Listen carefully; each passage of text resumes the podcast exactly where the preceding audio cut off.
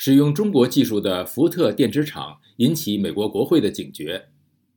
美国之音驻美国中西部记者法拉报发自伊利诺伊州芝加哥的报道说，福特汽车公司为快速扩张的电动汽车市场制造电池的计划可能会遭到美国国会的阻碍，因为该汽车制造商计划使用一家与中国共产党政府有关联的中国公司创造的技术。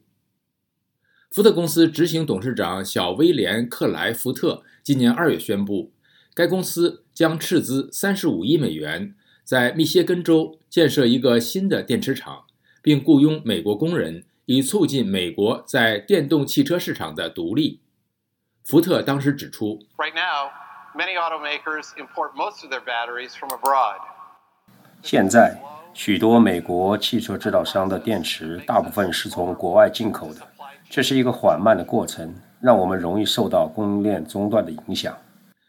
他补充说，美国生产的电池会充电速度更快，价格更实惠，而且极为耐用。但这一消息并没有受到一些议员的欢迎，包括共和党联邦参议员马克·卢比奥，他反对拜登总统2022年降低通货膨胀法。该法案包括一些鼓励国内电动汽车生产的税收抵免。本月早些时候，卢比奥提出立法禁止使用中国技术生产的电动汽车电池获得税收抵免，并呼吁拜登行政当局审查福特与宁德时代的合作伙伴关系。卢比奥说：“Nine billion to help people buy tax credits, by the way, with a Chinese battery in it. Oh yeah. 九十亿美元用于帮助人们购买。”税收抵免。顺便说一下，里面有一块中国电池。我想我们会花更多的钱购买，也是在中国制造的太阳能电池板。中国问题专家乔纳森·沃德上周在接受美国之音 Skype 采访时说：“The White House has already called for um, a supply chain review that would cover, um, you know, essentially next generation batteries.” 白宫已经呼吁对供应链进行审查。基本上涵盖下一代电池、关键矿物和稀土、制药和其他生物技术。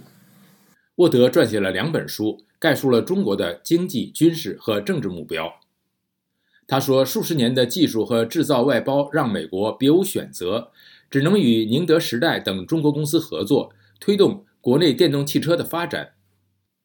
丹兹曼于2019年至2020年担任美国国务院。投资事务办公室的外国投资委员会政策顾问和案例分析师，他领导的小组负责审查外国投资交易是否存在可能的国家安全问题。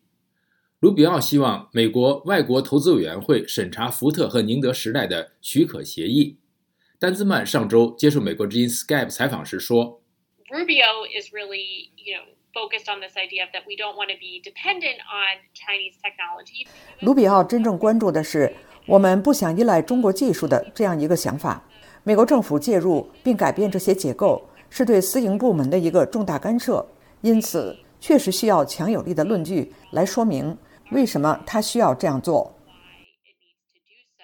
福特计划在密歇根州开设新工厂之际，这家汽车制造商刚刚报告了2022年电动汽车相关业务的运营亏损超过20亿美元。了解更多新闻内容，请登录美国之音 VOA Chinese 点 com。